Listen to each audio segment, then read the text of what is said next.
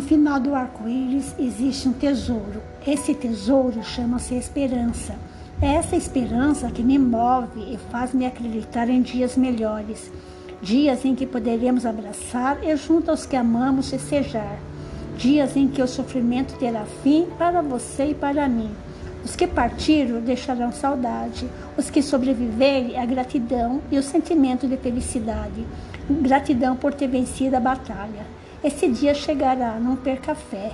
Busque a força no universo e em Jesus e na Nazaré.